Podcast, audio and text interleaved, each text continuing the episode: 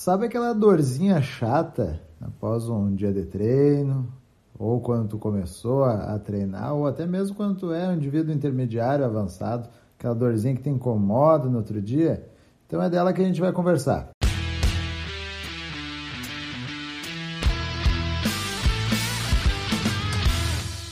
Fala pessoal, aqui é Karen Hills. Eu sou o Rodrigo Constantino. Esse é mais um episódio do Conexão Saúde e Performance, o podcast que estreita caminhos entre a sua saúde e a sua performance. Como já anunciado aí no, no início do episódio, hoje a gente vai conversar sobre a dor tardia, tá? Ou a dor do dia seguinte, ou cientificamente a dor muscular de início tardio, tá? Uh, a gente vai falar um pouquinho sobre ela, mas basicamente, para iniciar, o que que é, a que, que ela se refere, né? Ela está muito ligada a uma dor sobre microtraumas, tá? Microlesões. Para quem não sabe, todo treino acaba acontecendo microlesões. Então, o treino em, em si ele é uma espécie de agressão ao nosso corpo. Então, ele promove algumas microlesões que depois vão se regenerar, vão adaptar e a gente vai evoluindo. E é assim que acontece o nosso treinamento. E é muito comum nesse, nesse meio tempo aí virem as dores tardias, tá? Então, no outro dia, por exemplo, fiz um treino de perna hein? e no outro dia uh, acordo dolorido, dor no glúteo, dor no quadríceps, enfim, isso é chamado a dor tardia. É, como o cara mesmo falou, então, todo treino ele gera uma agressão, mas não precisa ficar preocupado, já que essa agressão que a gente gera é uma agressão controlada. A ideia dela é justamente fazer com que o corpo precise se adaptar então e crie novos reforços para a gente conseguir cumprir aquele esforço com mais facilidade no futuro. Então não precisa te apavorar, não precisa se preocupar, porque essa lesão é bem, bem, bem diferente das lesões que acontecem, né? Lesões por trauma ou lesões, digamos, por esforço repetitivo, coisas que acabam incapacitando as pessoas. Essa lesão, essa microlesão do, do, do esforço, do exercício, é totalmente benéfica. E dentro disso daí se fica a pergunta, né? Qual é o método mais efetivo para aliviar essa dor? É muito comum uh, a gente escutar, né, Rodrigo, que ah, tô com dor no quadríceps, vou alongar, vou alongar ali a coxa. Tô com dor na panturrilha, vou alongar para ver se passa, né? E a gente vê que não é, não é bem assim que os estudos trazem. Então, a gente tem um estudo aqui, uma revisão, tá? Uma meta-análise, então, é, é, um baita estudo uh, de DUP de 2018 que acabou analisando, né, uma combinação de 106 artigos, então, estudo grande, que daí, dentro disso, ele analisou diversos métodos aí, e é importante salientar que cada método tem seus, seus protocolos, tá? Não é só um, um jeito fechado, então não quer dizer que esse estudo aqui é, tá batido e é isso aqui totalmente, mas é, é um grande estudo, então dá para ter ele como referência. Então, uh, e ele trouxe alguns métodos ali, a gente vai falar um pouquinho sobre esses métodos. Bom, então vamos falar dos métodos aqui que foram utilizados nessa pesquisa, né? Então, terapia hiperbárica é o primeiro deles. Para quem não conhece, terapia hiperbárica nada mais é do que submeter então a pessoa à inalação de oxigênio puro, tá? Em uma pressão maior do que a pressão atmosférica. Isso faz com que ela acabe sendo exposta a níveis maiores de oxigênio e, em tese, isso melhoraria a recuperação muscular, né? Além de outros fatores do indivíduo que estivesse sendo mobilizado naquele momento. É, outra, outro método utilizado foi o alongamento, tá? Um clássico utilizado para o pessoal que quer é, tentar fazer passar essa dor tardia, tá? Alongamento que nada mais é que oferecer um movimento contra uh, o movimento natural do músculo. Então, estou com dor no, na, na panturrilha ali, vou puxar a ponta do pé para cima. Tá? Esse é um exemplo. Outro método que foi citado ali é eletroestimulação. Né? Eletroestimulação nada mais é do que a estimulação da musculatura através de impulsos elétricos. Tá? Então é o famoso choquinho na musculatura, muito utilizado aí nas clínicas de fisioterapia. Então, mais um método aí utilizado nesse estudo. Outro método que foi visto nos estudos ali é a terapia de contraste aquático, então entrar em água quente, água fria e revezando. Além disso, também a própria imersão em água fria foi observada, né? Então, ao invés da gente ter o contraste, que a gente sai de um ambiente frio, vai para um quente, sai do quente, vai para o frio, a gente fica só no gelado. Depois, crioterapia, tá? Então, uso de, de gelo, gelo local ali para passar a dor. Outro método foi com relação a roupas de compressão. Então, essas roupas mesmo de compressão que a gente encontra por aí também serviram como método para avaliar esses efeitos na dor muscular tardia. Recuperação ativa, então, por exemplo, uma caminhada, um trote em baixa intensidade. E também foi utilizado massagem, tá? Massagem local para aliviar as dores tardias. É, então, repetindo, né? Uh, temos esses métodos em que o, o apanhado de estudos uh, percebeu que, que, que haviam, né? E relembrando, cada método tem seus diversos protocolos aí, então não dá para bater o martelo 100%.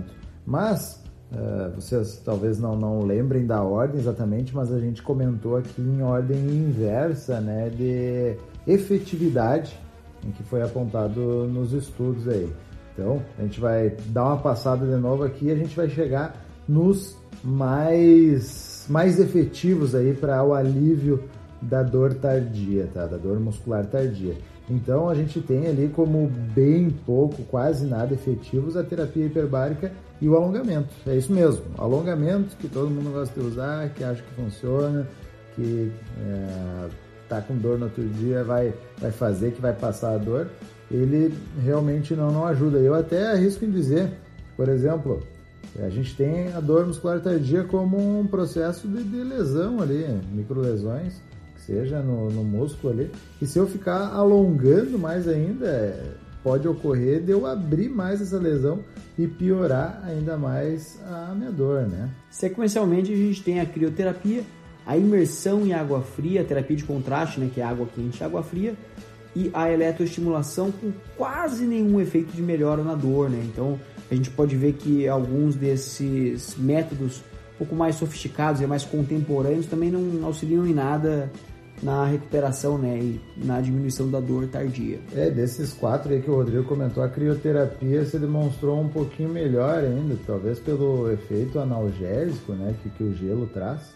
Então, por exemplo, talvez seja por isso que se recomenda ah, também para diminuição do edema, né, quando ocorre algum machucado, já usar gelo, né, não é uma cura, mas é uma forma de analgesia no local. Então, é, talvez por isso, dentre esses últimos quatro aí, é, a crioterapia, o uso de gelo tenha sido mais efetivo. Daí a gente vem para o top 3 aqui, top 3 é, do, dos métodos mais eficazes. E a gente vem para roupas de compressão ali em terceiro lugar, né, no top 3. É, então, roupas que, que apertam o teu corpo, é, talvez por é, concentrar mais ali o fluxo sanguíneo no local, tenha essa efetividade. Então, no top 3 aí, roupas de compressão é, vem bem posicionado. Com a segunda posição aí temos a recuperação ativa, né? Ela que também é uma das queridinhas aí pelo pessoal. Então, recuperação ativa nada mais é do que uma atividade leve, tá? Que a gente consiga repetir por longos períodos de tempo sem muito esforço. Então, a ideia não, aqui não é aumentar a capacidade aeróbica, aumentar a força, não. A ideia é só se movimentar. Uma grande exemplo aí de atividade boa para recuperação é a própria caminhada, tá? Então, praticar períodos de caminhada após umas as atividades pode aliviar assim a dor tardia, né? Assim como realização de exercícios aeróbicos de baixa intensidade e várias outras sequências, mas a recuperação ativa é sim uma excelente forma, né, com resultados comprovados para melhorar a dor muscular tardia.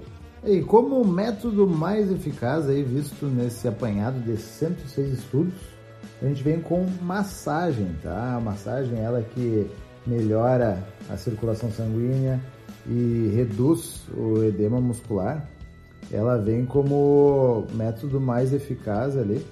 Então, basicamente, uma automassagem, tá? Se possível, ou se não, uh, alguma pessoa te massageando ou até mesmo o uso de uso de, de rolos, assim, tem se mostrado eficaz para a recuperação da, da dor tardia, tá? Então, o aconselhável é tá com dor tardia, faz uma massagem aí, não quer dizer que vai recuperar 100%, mas pode sim te ajudar. Bom, importante lembrar também que com o tempo de prática, essa dor ela vai desaparecendo de forma recorrente, né? Então, de vez em quando acaba acontecendo, principalmente depois de treinos mais puxados, ela volta com tudo, né? Mas com o passar do tempo, com o passar da sequência de treinos, é cada vez mais comum que ela não apareça. Então, você vai sofrer bastante nos primeiros dias de início de isso é totalmente normal. É o seu corpo se adaptando aos esforços que acabaram de acontecer. Então, pensa, pensa assim, ele não estava fazendo nada, nada, nada. E do nada, você coloca ele à prova de fogo para fazer o esforço. Então, realmente vão existir micro lesões ali que não de certa forma não apareciam antes, né? O corpo não estava acostumado com isso. Então, essa dor tardia ela aparece bastante. Mas com o passar do tempo e com o passar dos treinos também, com o passar dos estímulos, essa dor vai deixando de aparecer. E aí você vai até, na verdade, gostando, se acostumando com os resquícios que aparecem nela, porque dá aquela sensação de dever bem feito, apesar de não ter muita relação entre qualidade de treino, né, e aparecimento de dor muscular, mas dá uma sensaçãozinha boa. É, o pessoal gosta, né, de certa forma, da dorzinha boa, né, de sentir que, que parece que estar, está fazendo mais efeito, né, então a dorzinha, dorzinha boa acaba não sendo ruim. Importante salientar aqui que o estudo não, não colocou remédio na jogada, tá? A gente sabe que tem gente que acaba apelando pro remédio. Claro que existem casos e casos, né? Se tu tá com a dor que te comprometeu o movimento, então não tá conseguindo andar, aí é uma coisa. Agora tem gente que acaba consumindo remédio aí uh, por qualquer dorzinha e isso não é bom, vai contra o processo de treinamento, tá? Que é que é um processo inflamatório.